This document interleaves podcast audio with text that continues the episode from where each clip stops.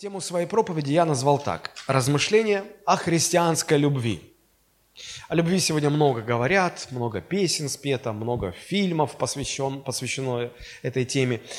И в основном это представляет то, как мир видит любовь. Но я хотел бы сегодня вместе с вами поразмышлять именно о христианской любви, о, о Христовой любви, о, о любви, как ее представляет нам Священное Писание. Ну и если говорить на эту тему, то а, в качестве а, основного места Писания, в качестве базового текста, как вам кажется, какое место надо взять? Конечно, 1 Коринфянам 13 глава, а, вся 13 глава, это, цел, это гимн любви. Богословы говорят, что это гимн любви. Это, это место, где наиболее концентрированно говорится на эту тему. Вообще, вот все послание к Коринфянам, первое послание Каримской церкви, оно чрезвычайно важно – а, лейтмотив этого послания легко прослеживается и заключается в том, что а, ко Христу приходят а, многие люди. Но вот среди тех, кто пришел ко Христу и родился свыше, довольно большое количество таких людей, которые, придя ко Христу, уверовав во Христа, действительно пережив возрождение, впоследствии не живут Христовой жизнью, которой они призваны. И э, апостол Павел представляет здесь э, церковь, церковь как тело Христова. А особенно много об этом сказано в 12 главе первого послания к Коринфянам. И он говорит, что э, мы порознь друг по отношению к другу, как члены тела, да? а в целом мы церковь. И вот как в теле э, жизнь э, с кровью, да, она движется по э, кровеносной системе, принося жизнь, питание, все необходимое каждой клеточке организма, также и в церкви люди, мы объединены друг с другом, мы объединены со Христом. И вот жизнь Христова от Христа а, в нас движется, принося нам все необходимое. Помните, Господь сравнивал а, себя с виноградной лозой, а нас с веточкой. Да? И Он говорит, когда веточка прикреплена к, к лозе, Тогда сок лозы поступает в веточку, веточка имеет эту жизнь, и поэтому приносит плод.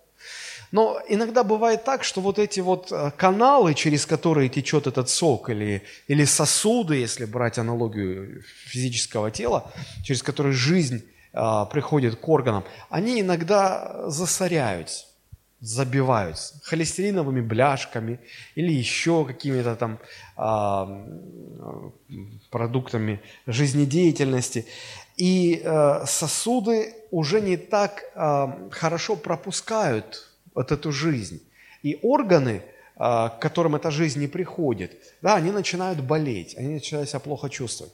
Вот мне иногда кажется, что в церкви мы... А, ну, мы, мы, мы реально, пережив рождение свыше, став э, верующими, имея связь со Христом, имея эту жизнь, мы со временем иногда позволяем вот этой нашей, этому каналу, который, через который жизнь Божья течет в нас, позволяем засоряться. Там а, образуются какие-то вот, ну, я не знаю, как это сказать-то, а, вещи, которые плотские вещи, которые ну, засоряют, э, делают непроходимым этот канал. Наши плотские какие-то чувства, мысли, э, какие-то вот твердыни наши, какие-то наслоения забивают это все.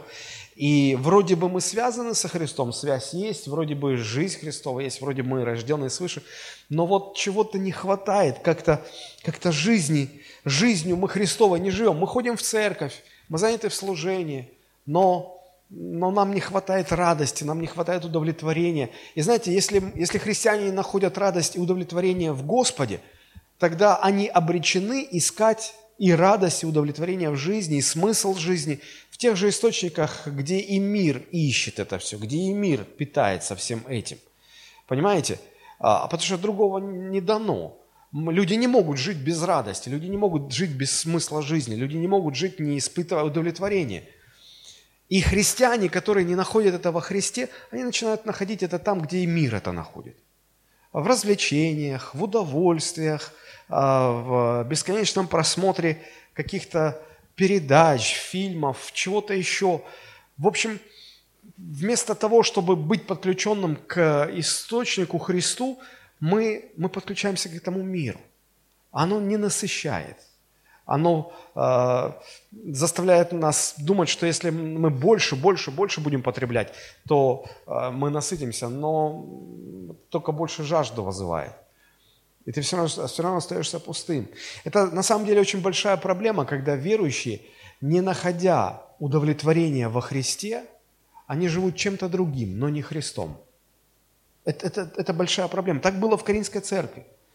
У них главная движущая сила э, – это не Христос, не, не вот эта жизнь, которую они обрели через веру в Иисуса Христа, а, а, а, а вот это вот самолюбие, самоутверждение в каких-то различных формах, может быть, даже самых тонких, самых каких-то изощренных.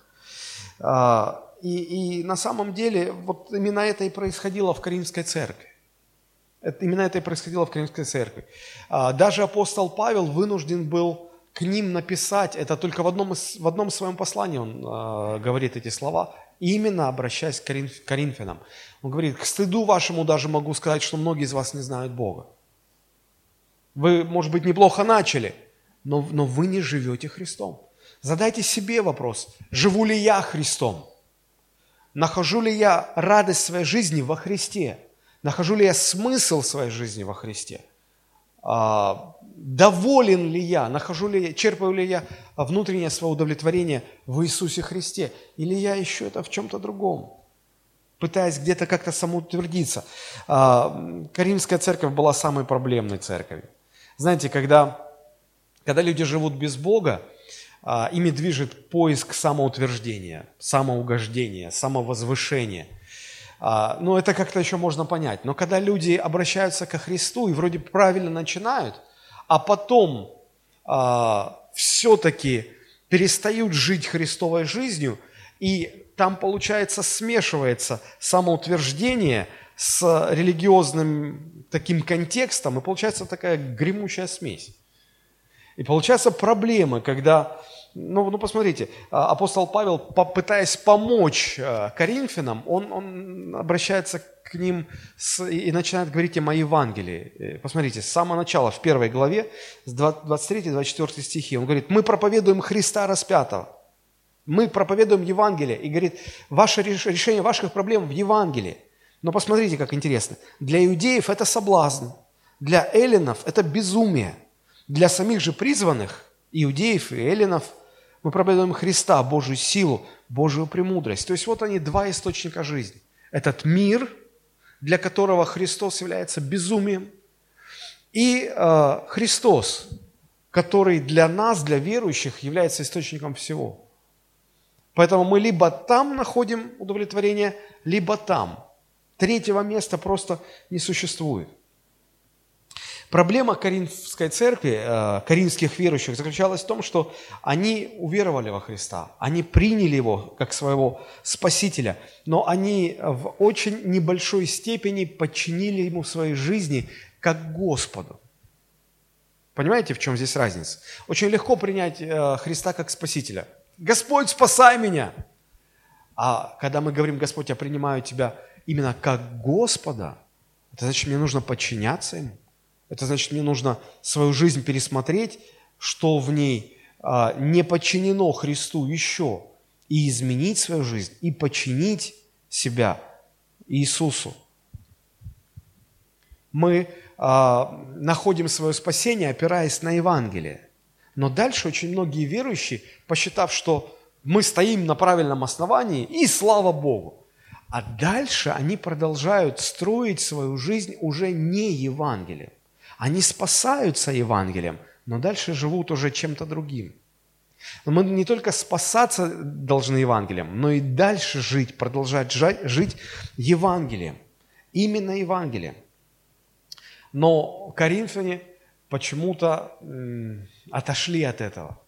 Они э, имели хорошее основание, но потом они э, вместо того, чтобы питаться жизнью Христовой, они стали э, они вернулись к прежнему образу жизни. И фактически, э, что их мотивировало в жизни, что двигало их жизнями? Поиск самоутверждения. Вот почему они ссорились, вот почему они завидовали друг другу, вот почему они хвалились дарами, у кого больше, и так далее, и так далее. И апостол Павел говорит им в третьей главе с первого стиха, «Я не мог говорить с вами, братья, как с духовными, но как с плотскими, как с младенцами во Христе. Я питал вас молоком, а не твердой пищей, ибо вы были еще не в силах, да и теперь не в силах, потому что вы еще плотские. Ибо если между вами зависть, споры и разногласия, то не плотские ли вы и не по человеческому ли обычаю поступаете? Посмотрите, почему среди уверовавших могут быть споры, распри, разногласия, зависть, конфликты. Почему? Что такое спор? Это когда две стороны пытаются э, доказать свою правоту, каждая из них. То есть, что это как не попытка самоутвердиться? Что это как не попытка доказать вот кому-то что-то? Это говорит о том, что христиане не живут Христом. Они живут, как вот апостол Павел пишет, «А, не по человеческому ли обычаю вы поступаете. Если вы обратили внимание, то вот это вот слово «обычай» в третьем стихе, да, не по человеческому ли обычаю, но если у вас есть бумажная Библия, то там слово «обычай», оно в скобке взято. Оно э, таким тоненьким шрифтом и в скобке. Когда такие слова мы встречаем в тексте, это значит, что в оригинальном тексте греческом их нету этих слов, но они добавлены переводчиками, чтобы лучше передать смысл.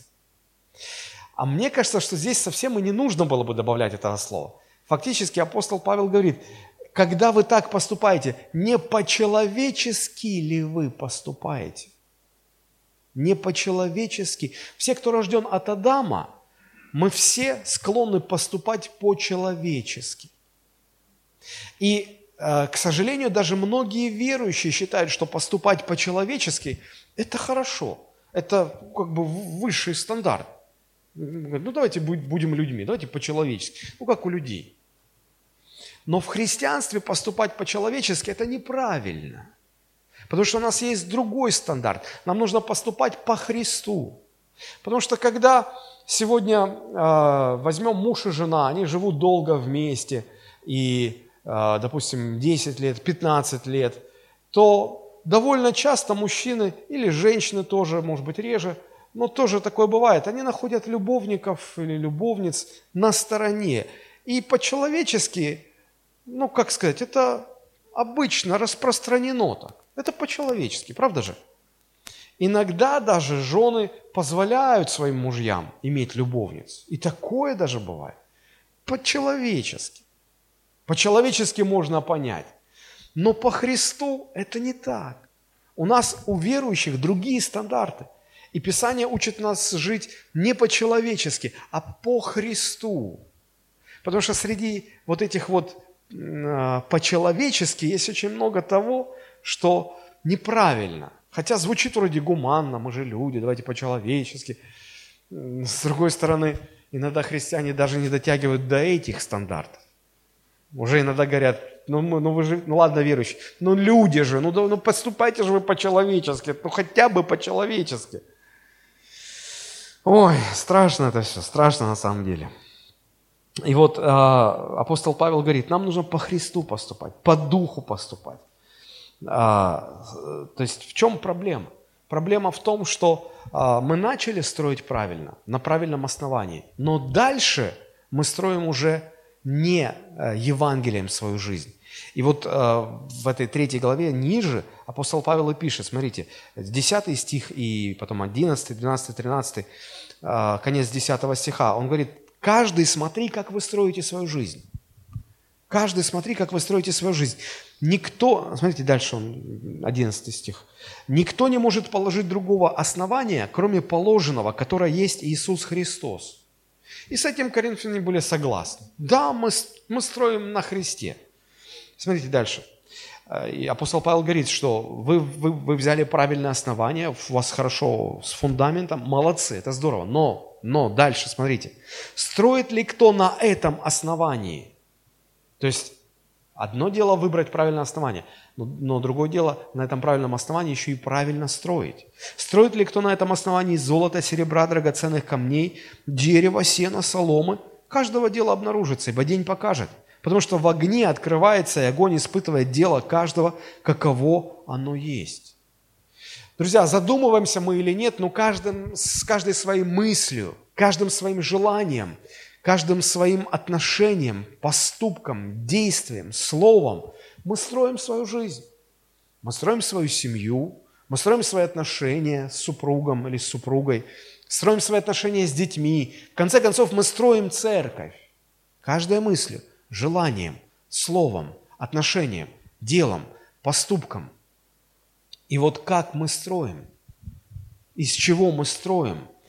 Если человек строит это а, из тех же материалов, из которых все остальные неверующие люди строят свою жизнь, а ими движет три вещи – самоутверждение, самоугождение и э, самовозвышение, то знаете, мы, мы можем людям пускать пыль в глаза, мы можем а, создать эффектный образ. Но апостол Павел говорит, придет день, когда все обнаружится, кто как строил. И он говорит, что проблема ваша не в основании, у вас правильное основание, а проблема в том, как вы строите. У вас ваши эти духовные каналы забились, и вы уже не Христом живете, а вы живете, как, как все люди в мире живут. Евангелие должно стать не только основанием для нашего спасения, но оно также должно стать строительным материалом, из которого мы дальше строим свою жизнь. Мы все строители. Что значит подчинять, что значит э, жить Христом или э, жить по Христу или жить по Духу? Как? Это все слова синонимы. Это значит подчинять свою жизнь Иисусу Христу.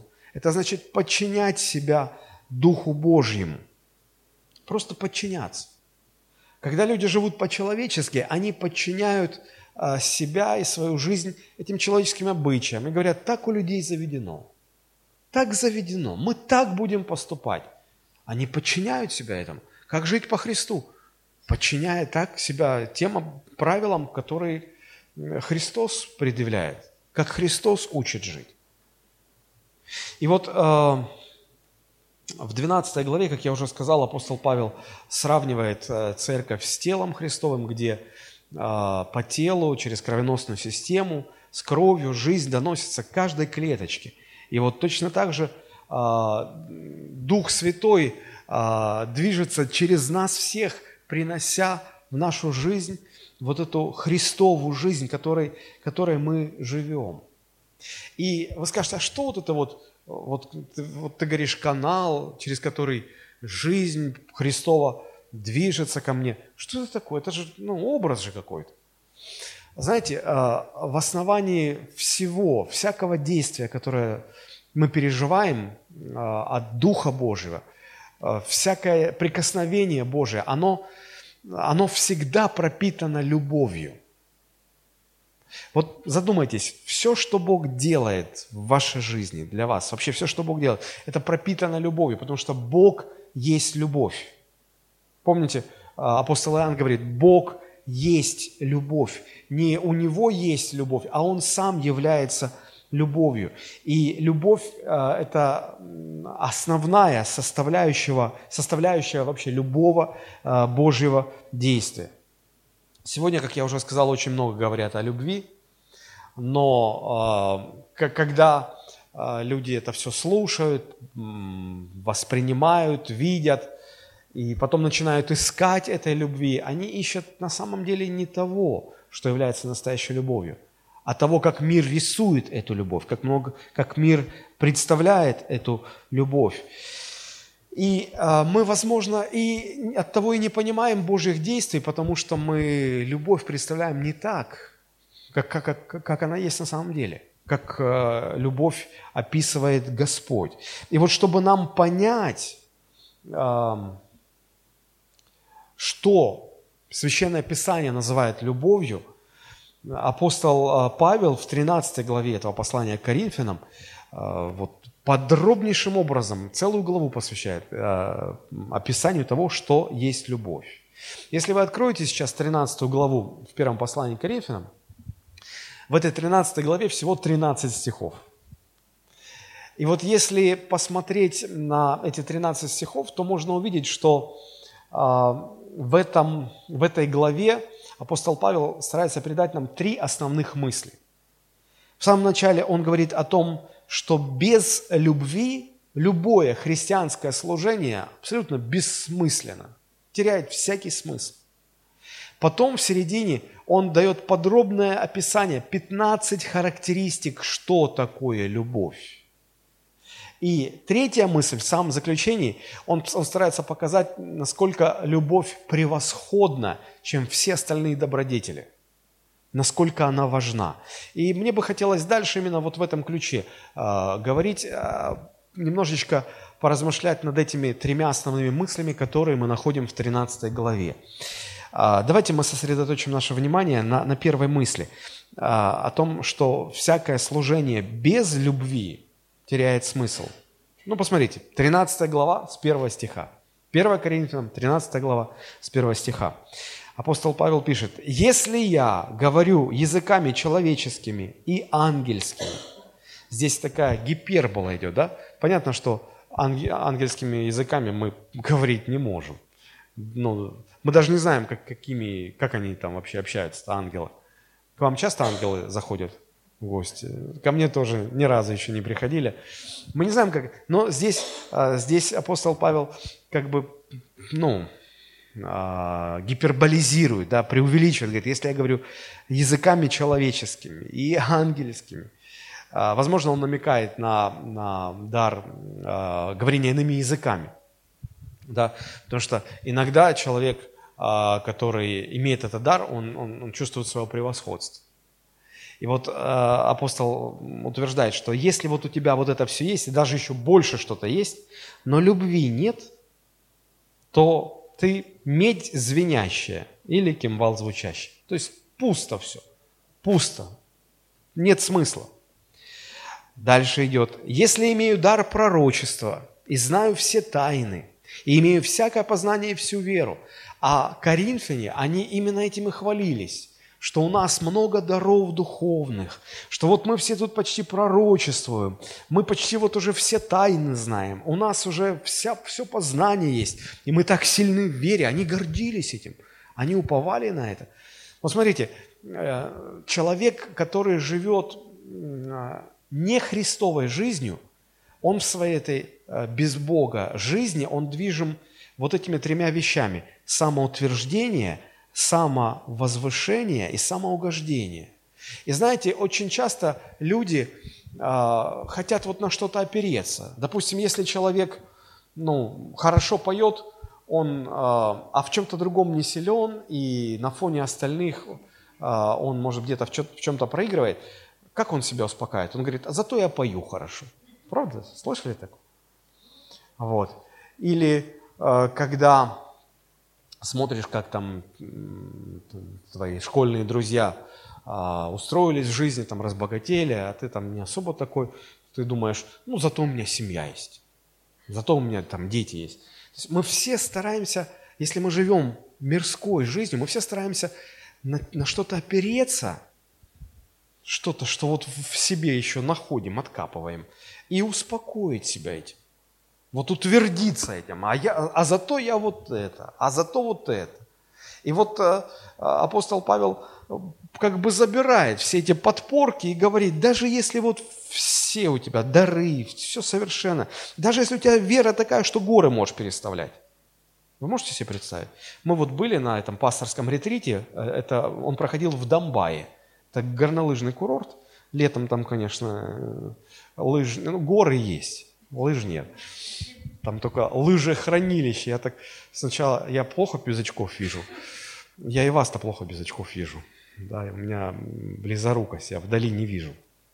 Вот, а там мы решили поехать в горы, там канатка поднимает, да, ну, чтобы горы посмотреть. Я взял очки.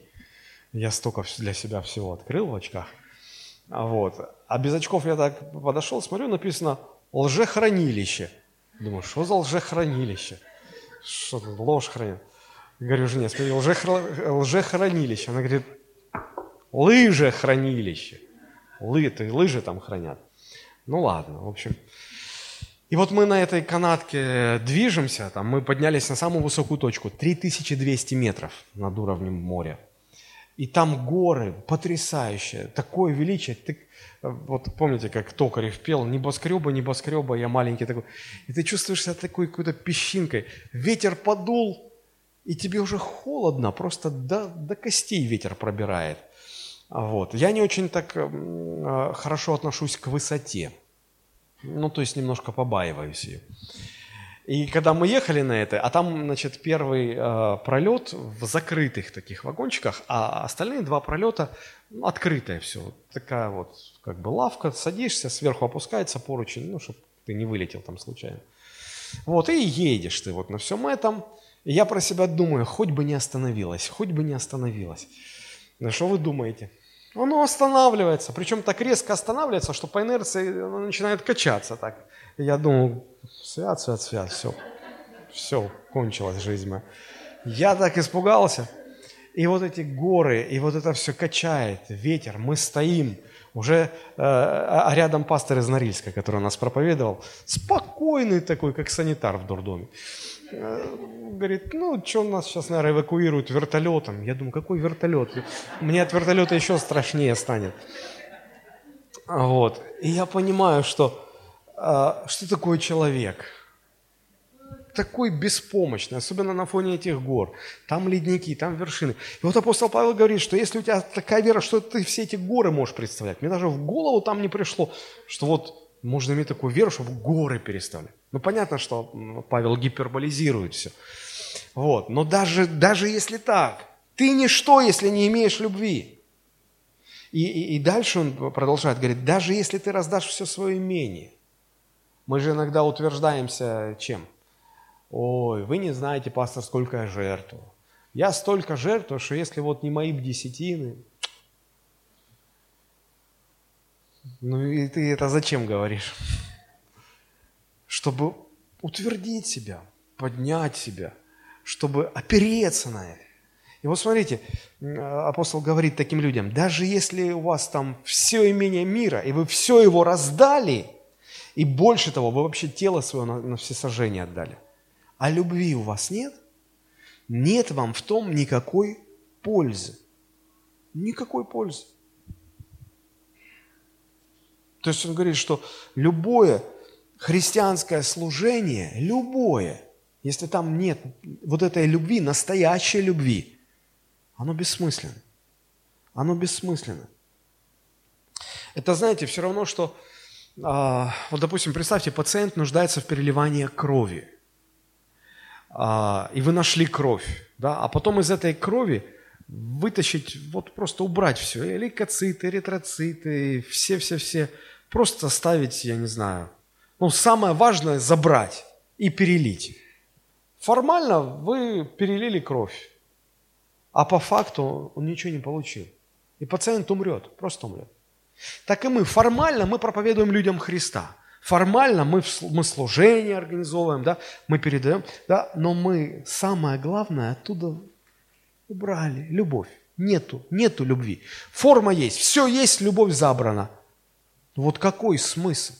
Ну какой смысл в таком служении? Апостол Павел э, пытается донести эту мысль, это бесполезно. Это извращенное христианство, когда самоцентричные люди занимаются служением. И вот в этом проблема не только Каринской церкви, но и многих современных церквей. Когда люди говорят о любви, то чаще всего они все-таки имеют в виду человеческое понимание любви. Любовь, которая приходит, любовь, которая уходит, любовь, которая связана с чувствами, любовь, которая связана с эйфорией, Иногда люди говорят, ой, я на седьмом небе от счастья, я так люблю, я люблю, я, ой, любовь, любовь, любовь. А, мы сейчас будем говорить о любви, как Бог ее понимает. И вот а, эта любовь чрезвычайно важна. Вот а, без этой любви христианство теряет смысл, служение теряет смысл, церковь теряет смысл. Давайте попытаемся понять, что же вообще как, в чем разница-то, да? как мир видит любовь, как Бог видит любовь. А, и вот в этой 13 главе с 4 по 7 стих, стих апостол Павел перечисляет 15 конкретных, практических очень характеристик любви. А, знаете, часто, когда а, вот молодые люди объявляют помолвку в церкви, да, их, а, им предлагают пройти курс подготовки к браку, и во многих курсах, я некоторые курсы с ними знаком, а, там есть такое упражнение, значит, и парню, и девушке предлагают написать, письменно написать ответ на вопрос, как вы будете любить своего супруга. Вот напишите практически, как вы будете любить. Ну и там кто что пишет. О, я буду каждое утро кофе в постели. Там что-то еще. Я там цветами завалю. Все-все-все. Вот. А, и потом, значит, преподаватель говорит, хорошо, спасибо за ваши ответы, а теперь давайте сравним с эталоном. 1 Коринфянам, 13 глава, с 4 по 7 стих. Давайте сравним. 4 стих. Любовь долготерпит, милосердствует. Любовь не завидует, Любовь не превозносится, не гордится. У вас примеры так, да? Кофе в постель. Что-то тут нету про кофе в постель. Про цветы. Никакой мимишности тут нету. Да, тут как-то все очень практично. Не гордится, не бесчинствует, не ищет своего, не раздражается, не мыслит зла, не радуется неправде, а сорадуется истине, все покрывает, всему верит, всего надеется, все переносит. Можете посчитать. 15 характеристик, 15 описаний того, как Бог видит любовь. 15. И вот несколько общих наблюдений. А, посмотрите, все эти 15 описаний – это глаголы. Бог описывает любовь исключительно глаголами. Почему? Потому что любовь – это прежде всего действие – вот в этом первое отличие, потому что мир говорит, нет, любовь – это состояние, которое побуждает вас к действию. Вот сидишь у моря, ждешь погоды, как в песне, когда любовь нечаянно нагрянет.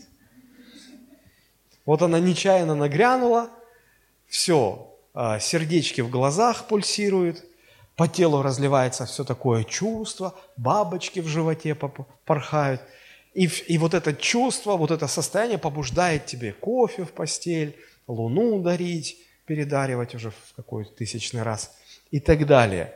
Да?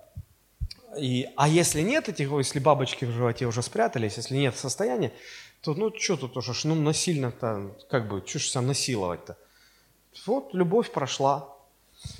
В этом разница. Бог говорит, нет, нет, нет, нет, нет. А, не жди никакого состояния любовь, она сразу действует.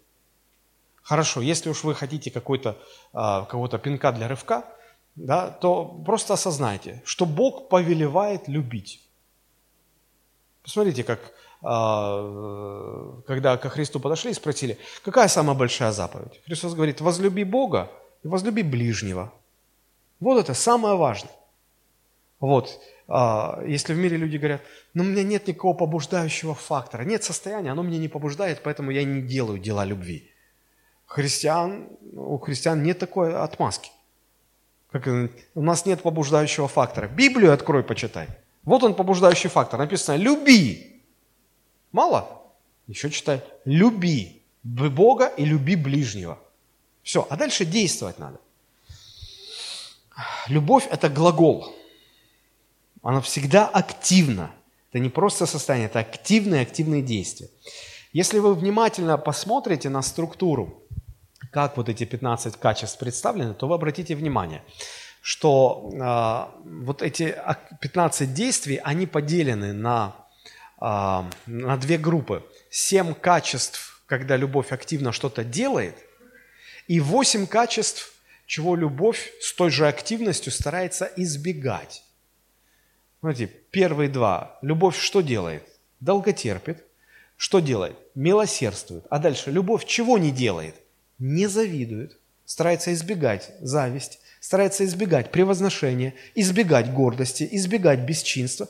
То есть все эти 15 качеств делятся на две группы. Семь качеств, когда любовь что-то делает активно, и восемь качеств, когда любовь что-то не делает активно.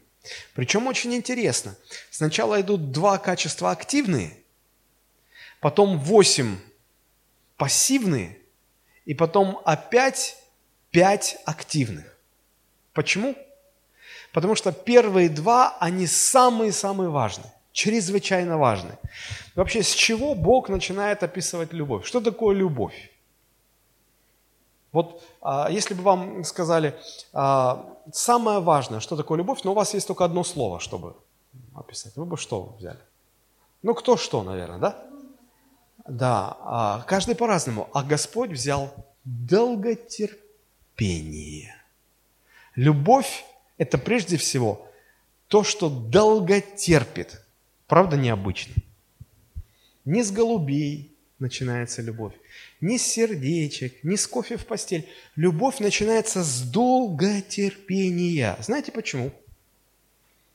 Библия очень реальная книга. Реальность такова, что мы живем в мире греховных людей. Людей, даже верующие, которым грехи прощены, все равно последствия грехопадения в каждом человеке присутствуют. А это значит, что никогда не будет таких идеальных условий, когда вот само по себе вот оно любится и все. Всегда, каким бы ни был человек, которого вы полюбите, в нем рано или поздно, но всегда, рано или поздно будут проявляться какие-то слабости, какие-то недостатки, какие-то трудности, ну, либо не им производимые, но с ним связанные. Будут, будут, ну вот будут они, будут, понимаете, будут. И поэтому первое, что делает любовь, она долго терпит. Долго терпит. Настоящая любовь готова терпеть недостатки, неудобства, которые создают сами люди, которых мы любим. Любовь начинается вот именно с этого действия, именно с этого качества. Еще раз повторю. Любовь как доброе расположение к какому-то человеку или к людям готова терпеть неудобства, создаваемые этими людьми или обстоятельствами, которые с ними связаны – ради истинного блага этих самых людей. Без Бога терпеть это все невозможно. А, ну, это начинают уже понимать даже в мире люди, потому что иногда сегодня можно услышать, что а, вот в мире говорят, ну, настоящая любовь – это когда ты любишь даже недостатки. Но, если честно, а, вот, когда когда вы сталкиваетесь с какими-то трудностями, неужели вы, это любите? Нет. И когда любимый человек приносит какие-то трудности, какие-то тяжести связанные, вот, мы, вряд ли мы это любим. Мы это терпим. Мы это терпим. Взять любую семейную пару. А, любая семейная пара может вспомнить а, моменты, когда действительно они так были наполнены чувствами, что вот оно любилось и любилось, или а, мгновение остановись, не уходи, любовь. Да, вот это вот вся романтика такая. И можно вспомнить другие моменты, когда было очень-очень тяжело любить. Когда этот ангел, у него отваливался нимб у него крылышки за спиной складывались, рожки выезжали, хвостик накручивался, он весь чернел. И ты думаешь, мама дорогая, я что, на ней же... Я женился на другой девушке. И ты думаешь, боже, боже, боже мой, как можно это любить? Ну, по-другому скажем. А чаще всего это с, с, с мужьями происходит. То есть она думает, я же выходила за принца на белом коне. Конь оказался ишаком, принц оказался так себе, корона сдвинута на бок, что-то пузика стало расти. Как-то трудно такого принца любить. И бывает ситуация, можете вспомнить, когда трудно любить. Почему трудно любить? Ну, потому что он ведет себя так, что это отвращает. Это отвращает. И как это можно любить? Поймите, что все люди рано или поздно, в них это будет проявляться. В них это будет проявляться. И вот настоящая любовь – это когда ты это все терпишь. Терпишь, терпишь. А вот интересно очень слово, которое здесь используется. Любовь долготерпит. Вот долготерпит а, на греческом языке – это макросумия. Слово макросумия. Там такая приставка макро. Я думаю, что оно вам понятно. Не микро, не микротерпение, а макро. То есть глобально. Вот все терпит. То есть любовь начинается не просто с терпения, а с огромного терпения. Потому что поначалу, допустим, когда вы встречались, тебе все казалось, ой, она такая, она, ну, она, она ангел просто. Бровки. Помните, как Иван Васильевич меняет профессию? А, а боярня-то собою лепа, червлена губами, бровми союзно. Так, так, лепота. Правда, иногда наш э, человек э, говорит ляпота. Я всегда стараюсь поправить. Не от слова ляп, да, от слова лепо, красиво, лепота. Ну да ладно, там лепота, ляпота. Для романтики особо роли нету. Вот. И, и, и, и вот э, все эти истории романтической любви, это просто э, потому, что вы еще не слишком долго знаете друг друга. Потому что когда 10-15 лет проживешь с человеком, а, любая мелочь, которую вообще все окружающие не видят, а вот она тебе вот врезается в любимом человеке и как пенопластом по стеклу. И ты думаешь, прекрати это делать. Это может быть там причмокивание какое-нибудь, моргание какое-то или что-то еще. Вот, вот. И оно так раздражает. Как я это не видел? Да, я, я с, одним, а, с одной парой разговаривал, муж претензию предъявляет, говорит, слушай, что ты такая невеселая? Какая-то. Говорит, ты же не, ты ж такая не была. Она говорит, привет, разуй глаза, я всегда такая была. Нет, не была. Короче, заставил достать фотоальбом, открывает, смотрит ее в детстве. Она всегда угрюмая. Он говорит, батюшки, куда я смотрел? Вот, вы просто долго, ну, еще немного друг друга знаете. Иногда пасторы говорят, так, вы с помолвкой не задерживайте, не задерживайте. То есть, то, то есть пока вы еще не видите, да, по, потом не захотите просто. Уже несколько лет вам уже, вы уже не захотите просто. Но суть в чем? Что рано или поздно вот эти вот все бяки из нас лезут. Но если ты любишь человека, то любовь начинается с того, что ты будешь это макро терпеть. Терпеть. Любовь долго терпит. А, что это такое? Вот я вам просто прочитаю перевод. Да? А, долготерпение, вот это макросумия, это греческое слово, это состояние эмоционального спокойствия перед лицом неблагоприятных обстоятельств как я уже сказал, простите за такое сравнение, но когда муж приходит, пьяный, лезет там, что-то объясняет, речь не связанная, все, а жена спокойная, как санитар в дурдоме. Да, пришел, ну, проходи. Все хорошо. Вот. Состояние эмоционального спокойствия перед лицом неблагоприятных обстоятельств. Это один пастор такую, значит, формулировку дал. Терпение любви – это способность не огорчаться и не сердиться, когда кто-то снова и снова причиняет тебе неудобства или злоупотребляет твоим расположением. Потому что когда, ну вот как детей любить, да? Ребенку объясняешь, объясняешь, говоришь по сто раз, а он на 2031 раз делает все по-своему, и э, родители уже до, белой, до белого коленя да, уже, да сколько уже можно, да, тут, тут, тут, тут, тут. дальше пики пошли. Вот, так вот, долго терп... любовь долго терпит. Это способность не огорчаться, не сердиться, просто спокойно э, относиться, да, хорошо, Господь тебя исправит, слава Богу. Это то, с чего начинается, такова реальность. Любовь не расстраивается, не огорчается, не раздражается. Вы скажете, да как это вообще возможно?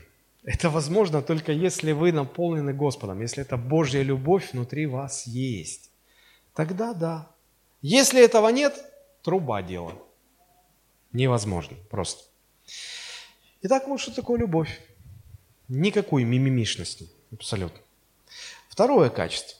Любовь милосердствует. Ну, сказать, что любовь – это милость, да? Что такое милость? Когда мы людям оказываем, а, когда мы с людьми ведем себя лучше, чем они того заслуживают, скажем так, да?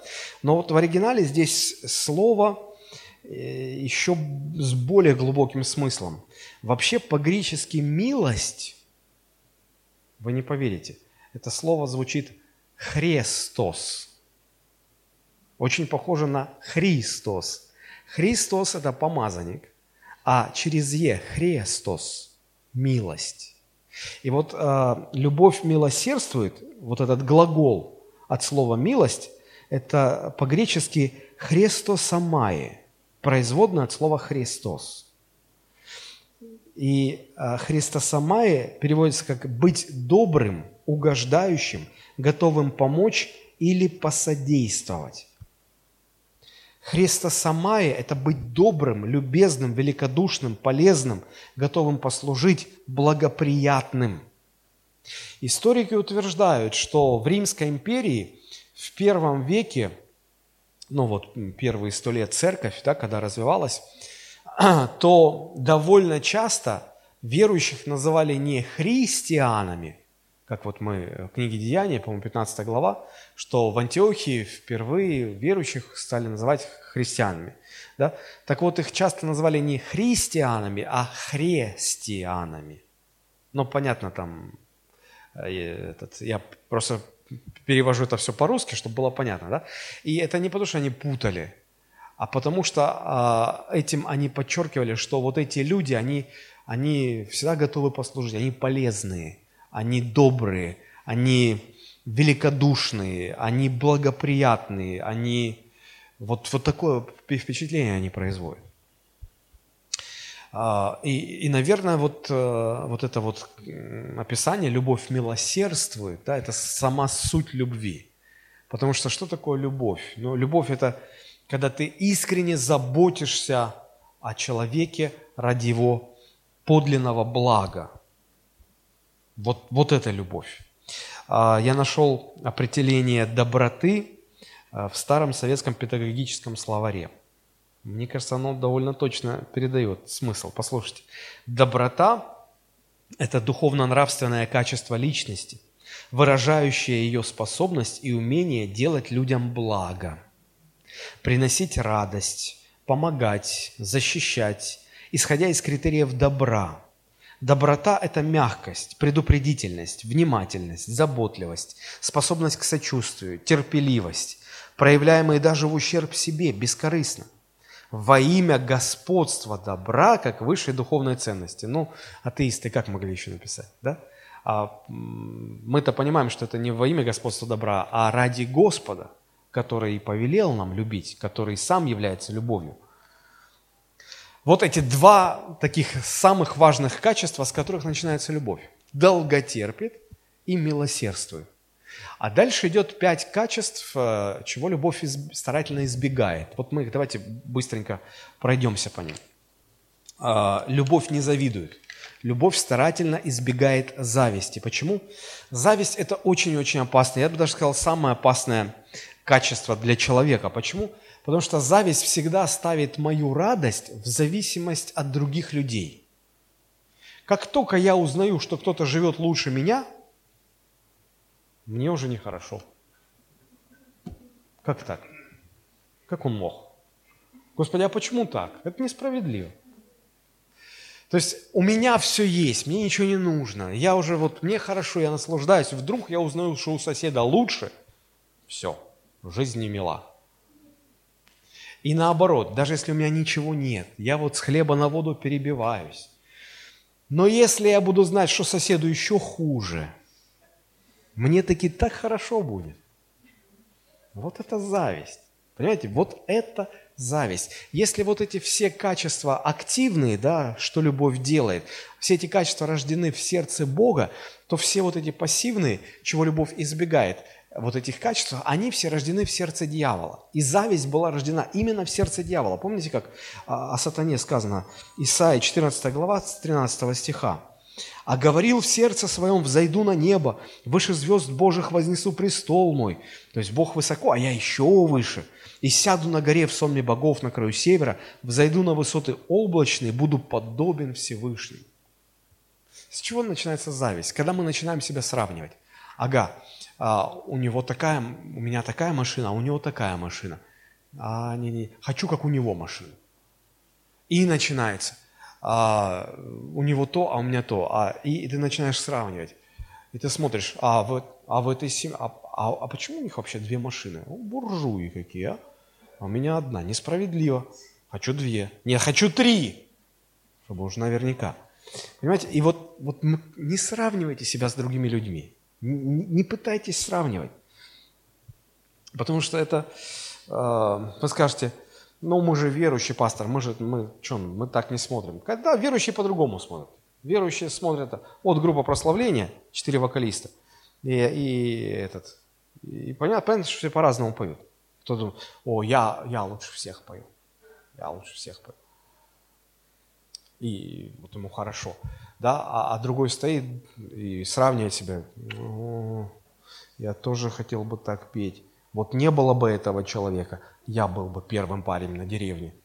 А так вот, и надо, надо выдворить это, надо ну, убрать, чтобы не было его, чтобы я был первый или еще какие-то там вещи. Кто-то говорит, о, ты проповедуешь как Аполос, а я проповедую как апостол Павел.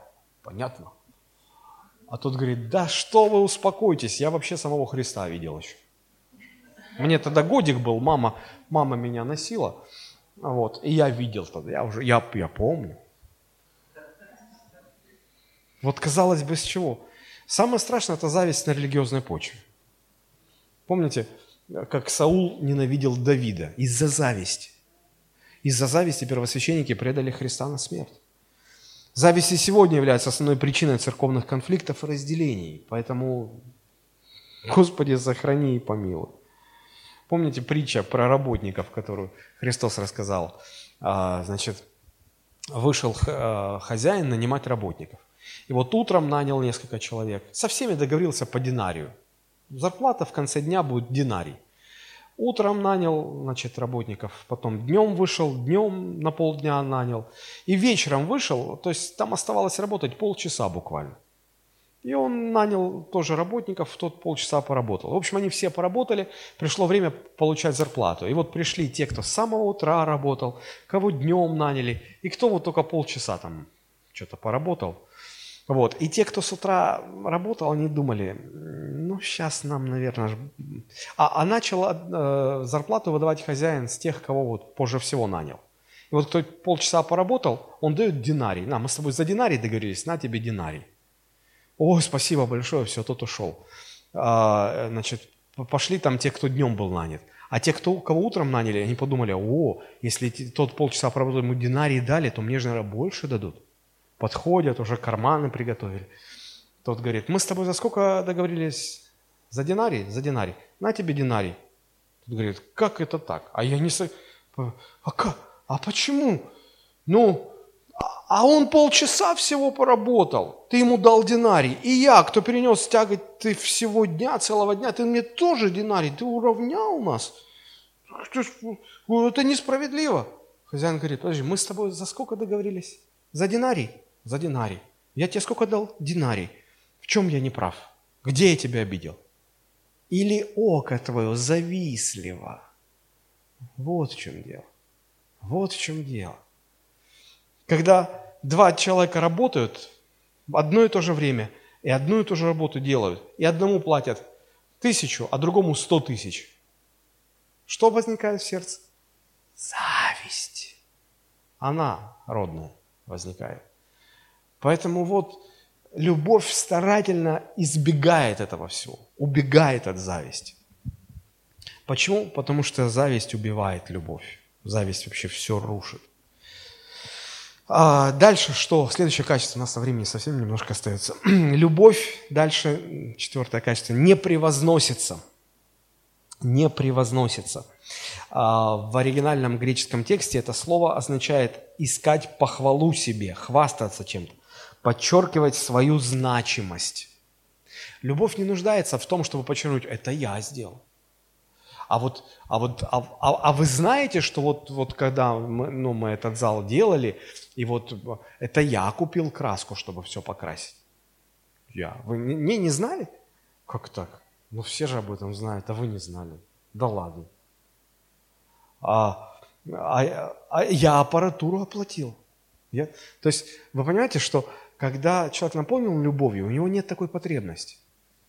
Поэтому любовь избегает вот этих все вещи. Любовь не превозносится. Тот, кто превозносится, он постоянно ищет своей значимости. И он, он ищет, чтобы люди признали его. И вот если люди признают, он себя чувствует счастливым. А не, если не признали, нет. Иногда люди очень тонко так это делают, что особо так и не заметишь, но делают, но делают. Любовь избегает этого, потому что это тоже убивает все, убивает жизнь Божью внутри. Следующее. Э, любовь не гордится. Э, не быть гордым. Да, по-гречески это фьюсио. Буквально означает э, гордиться – это надувать себя, раздуваться. Вот важность. Вот. То есть если, если, если превозношение – это когда человек ищет себе признание, да, то гордость – это когда человек уже получил это признание, он ведет себя, исходя из того, что все его признали.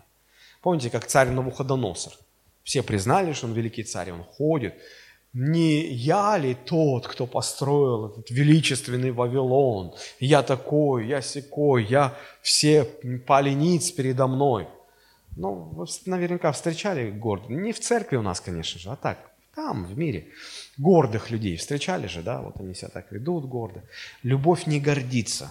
Любовь убегает от этого. Дальше, следующее качество. Любовь не бесчинствует. Бесчинство, это слово на греческом, оно означает неуважение по отношению к другим людям.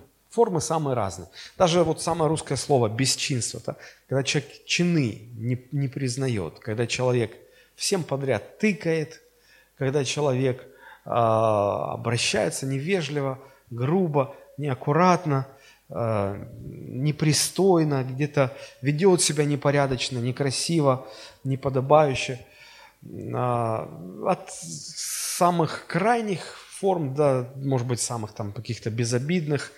Э, я вот э, детей своих учу, говорю, послушайте, ну, вот они вспомнили, там, после девяти вечера, они вспомнили, там, ой, надо позвонить учителю, там, что-то уточнить. Я говорю, не-не-не, после, выработай в себе привычку, после 21.00 не звони по поводу работы. Люди отдыхают, может кто-то спать. А ты, вот, не надо, это не уважение, не культурно.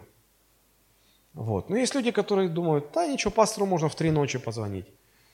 Спросить, пастор, я вот тут что-то читаю, не спится, не понимаю, что тут имел в виду апостол Павел? А ты такой просыпаешься, готов его анафеме предать просто. Чуть и не спится. Возлюбленному своему он дает сон. Это не христ, не любит тебя Бог. Спи, спать иди. Ну и так далее. То есть вот, вот эти все вещи. А, следующее качество. Любовь не ищет своего. То есть любовь не настаивает на том, что вот пусть все будет, как я сказал, пусть все будет по-моему. Любовь, она всегда уступчива. А, вот уступчивость это, – это одно из а, следствий того, что человек исполняется Духом Божьим. Посмотрите, Ефесянам 5 глава с 18 стиха, там сказано, «Не упивайтесь вином, от которого бывает распутство, но исполняйтесь Духом». А, и, и посмотрите, когда человек исполняется Духом, дальше перечисляется 4 Ефесянам 5, 18 и ниже. А, четыре последствия, да, когда человек исполнен Духом. Что происходит? Назидая самих себя псалмами, славословиями и песнопениями духовными. То есть человек, исполненный духом, он, он поет, он радостный. Как-то мне один человек сказал, знаешь, когда человек счастлив, он поет. Несчастные люди не поют. Есть такие люди, которые идут, напевают что-то. Почему? Им хорошо. А если тебе плохо, ты петь не будешь. Вот не будешь. Вот человек, который исполнен духом, он поет. Он что-то делает, готовит там еду, копает огород, он поет, он, он Духом Божьим наполнен. Но иногда в церкви другие приходишь, э, тут уже все тебе. Э, музыка, э, певцы, время, давайте поклонимся Господу, а они и тут даже не поют. Ну, не поют они, ну что тут, не наполнились и все. Это первое следствие. Второе следствие. Благодарят за все Бога. Благодарность – это следствие того, что человек наполнен Духом Святым. И посмотрите, последнее. Повинуясь друг другу в страхе Божьем. Человек, уступчивый человек он тогда, когда он наполнен Духом Божьим. Когда ты, а, так, ну хорошо, пусть будет так, пусть будет так. То есть а, там, допустим, э, вот нас селили э, в номера э, на ретрите, да, и на, на ресепшене так долго извинялись, что вот нас в один номер, но там нет двуспальной кровати, там раздельная кровать. Ну ладно, раздельно так раздельно. Ничего страшного. А вот. А есть такие, которые, нет, найдите нам номер с двухместной кроватью, чтобы вид на горы из окна. Там, попроще, наверное, надо быть. Вот, любовь, э, она не ищет своего. От самых простых до самых таких сложных ситуаций. Следующее качество. Любовь не раздражается. Раздражение – это реакция человека, с которым э, обходятся, ну, не так, как он хотел бы, чтобы с ним обходились. И вот это его раздражает. Вот он считает, что он достоин большего. Он начинает качать права, что вот я достоин большего со мной, так, пожалуйста, не разговаривайте и так далее, и так далее. Но по поводу раздражения, э, что сказано? Ефесянам 4.31 написано, «Всякое раздражение, и ярость, и гнев, и крик, и злоречие со всякой злобой да будут удалены от вас». Поэтому любовь удаляется от раздражения. То есть человек, который наполнен Божьей любовью, он не раздражается. Я всегда, когда я чувствую раздражение, когда я раздражаюсь, а я часто раздражаюсь, по секрету вам скажу – Вообще, по секрету скажу, пасторы, наверное, чаще других раздражаются. Потому что им приходится много, со многими людьми э, иметь дело, скажем так, да? А у меня еще есть такой недостаток, как перфекционизм. Знаете, что это такое? Это когда вот э, perfecto, да, perfect по-английски, когда все идеально. Вот мне хочется, чтобы все идеально было. И когда все не идеально, ну не то, что все не идеально, хоть что-то не так. Вот вот, э, допустим, если там идет презентация текста песен, да, вот если я вижу, что ну вот лишний пробел, я его увижу. Вы вообще не обратите внимания, а я его, он мне сразу в глаза бросает. И я внутренне, ну как и не могли. Или когда ошибка, или когда там не со словом вместе или раздельно. Ну как и не могли. Ну как? Ну, Э, я себя уже успокаиваю, что я ну, учусь жить с, с этим недостатком своим, да? Я себя успокаиваю тем, что 99% людей вообще даже не заметили этого. А мне то не так, это не так. И представляете, вот чем с большим количеством людей мне утром доводится пересечься, тем больше на меня все это давит. И я уже такой раздраженный. Я говорю, ну, любовь не раздражается. Говорю, Господи, дай мне эту любовь, чтобы я вот просто спокойно-спокойно ко всему этому относился. Ну, нет там запятой, ну и Бог с ним. Ну и ладно. И так далее. Э, никто не страдает больше перфекционизмом. Нет таких. Вы счастливые люди. Я за вас хоть порадуюсь. Слава Богу. Девятое качество. Любовь не мыслит зла. Вообще в оригинальном тексте там э, стоит глагол «не помнит». Любовь не помнит зла. Ну, потому что Господь не помнит грехи наши. Он, он говорит, что я грехи ваши бросил за хребет и больше не вспоминаю. Поэтому и мы тоже. Мы отказываемся помнить злое, помнить обиды и так далее. В этом мы уподобляемся Богу. Поэтому, э, знаете, когда э, два любящих сердца начинают выяснять отношения, да ты всегда была такой, да ты всегда такой был. Помнишь, 200 лет назад там вот ты вот так вот. И надо же, как, какая память хорошая. Тут спра- спрашиваешь, спрашиваешь, где написано, ибо так возлюбил Бог мир. Да я не помню, в Библии посмотри. А вот то, что было 200 лет назад, ты где-то там чего-то не додал или не так наступил не туда, о, помнит. Любовь не помнит зла. Аминь. Десятое качество. Любовь не радуется неправде.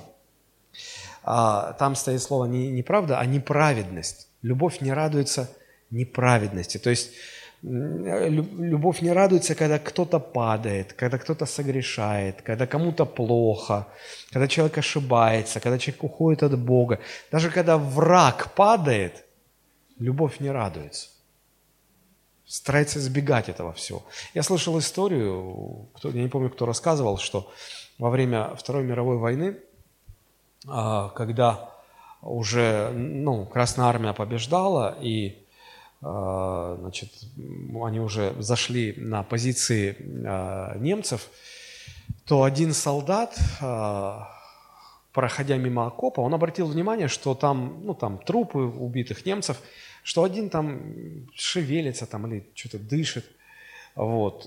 И он так подошел, посмотрел, ему жалко его стало. Он ранен был, тяжело ранен. Он пошел к санитарке, взял там все, что нужно. Он, он перебинтовал его, посадил и пошли дальше. И вот удивительно, что он выжил, этот немец. Когда закончилась война, они каким-то образом, чудесным образом, они встретились. Они обнимались и плакали в объятиях друг друга. То есть вот, ну, ты, ты не радуешься а, горю враг, даже врага своего. Вот это качество любви. Вот, вот что такое любовь. Не радуется неправде, неправедности. И дальше э, идет еще пять характеристик, что любовь делает. Да? Любовь сорадуется истине. 3 Иоанна 1.4 написано, «Для меня нет больше радости, как слышать, что дети мои ходят в истине». Любовь не только э, фокусируется на успехе ближнего, но она э, радуется даже самым маленьким успехам ближнего. Знаете, когда ребенок делает первый шаг, что такое первый шаг? Ну, просто начал ходить. Но первый шаг, это пишут на камеру, там вот праздник, там вот. То есть, когда ты любишь, ты вот даже самые маленькие победы, ты их отмечаешь, ты, ты радуешься этим победам. Это, это качество любви. Это качество любви. А, следующее. Любовь все покрывает. Здесь используется греческое слово, которое означает хранить конфиденциальность, покрыть, не заметить, пройти, ничего не сказав.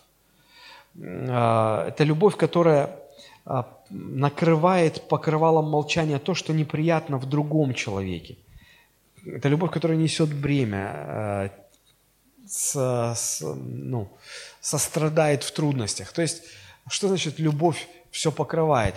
Это, это, если, это если, допустим, мне человек открылся, что у него какая-то проблема, я, вот эта проблема вместе со мной и умрет, никто о ней не знает. Но иногда люди делают так.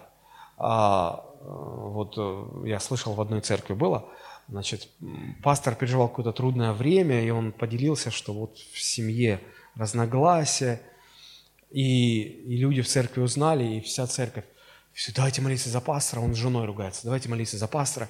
Они вот, э, и пошло, что им испорчен телефон. Ой, они там на грани, они разводиться собираются, давайте молиться за пастора. Давайте... Это не любовь. Это не любовь. Понимаете? А любовь, если видит где-то какой-то изъян, она покрывает. Помните, как сыновья Ноя, когда Ной напился, то а, один только, а, ну, а, этот хам, да, он так невежливо поступил, да, а э, этот Иофет, Сим, Хам, Сим и Иофет, да, они сказали, слушай, надо, ну, надо покрыть ноготу отца. Они спиной зашли, чтобы не видеть ноготу отца. Да? То есть, знаете, Божья любовь, она не стремится а, разоблачать, там, вот, на посмешище человека выставлять. Знаете, иногда, когда в церковь там приезжают пророки, люди боятся, ой, сейчас пророк, сейчас он все мои грехи расскажет перед всей церковью. Ах, Бог не позорит людей, друзья. Это не качество Его любви. А, Бог покрывает, Бог милует.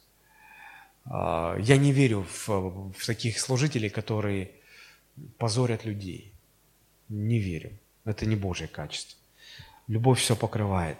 Бог даст э, время покаяться. Бог э, будет терпелив, и только когда человек уже просто, ну, безвозвратно отрекается от Бога, тогда Бог может допустить, что этот грех выйдет наружу.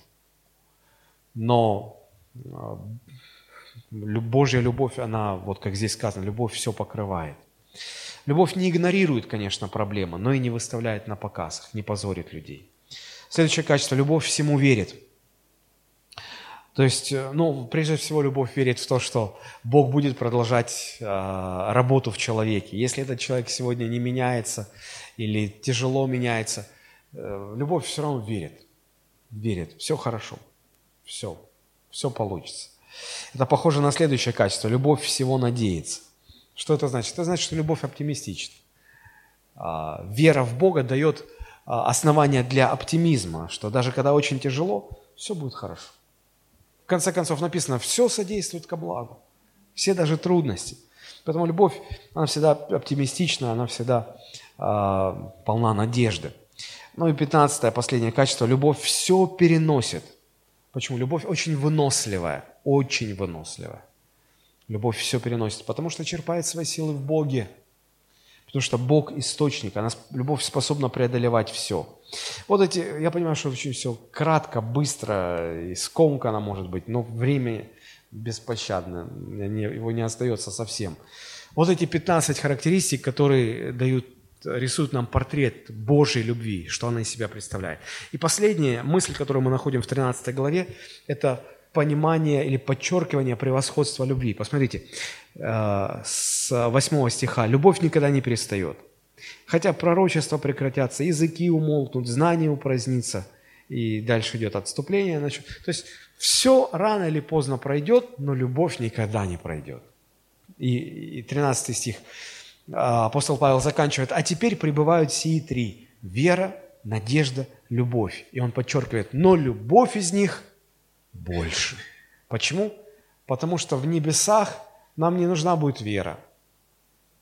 Мы будем видеть все как есть. Нам не нужна будет надежда. Все, мы уже там. Но любовь там останется. Поэтому любовь больше. И 14, а, 1 стих 14 главы, я бы все-таки его а, ну, прибавил бы к 13, потому что там, там написано «достигайте любви». Или в современном переводе «больше всего желайте любви». Вот именно по причине этого превосходства больше всего желайте любви. Больше того, чтобы иметь дары Духа Святого, больше того, чтобы иметь там всю веру, чудеса, это, более всего этого, более всего желайте любви, достигайте любви, желайте любви. Потому что это самое важное, это сама суть, это сама сердцевина. Правда же отличается то, как мир видит любовь и как Писание нам любовь раскрывает.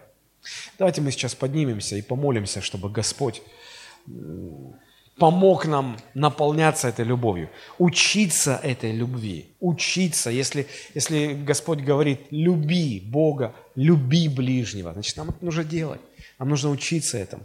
Давайте помолимся, чтобы э, Господь э, вел нас по жизни так, чтобы мы научились этому, чтобы мы более всего этого желали. Аминь.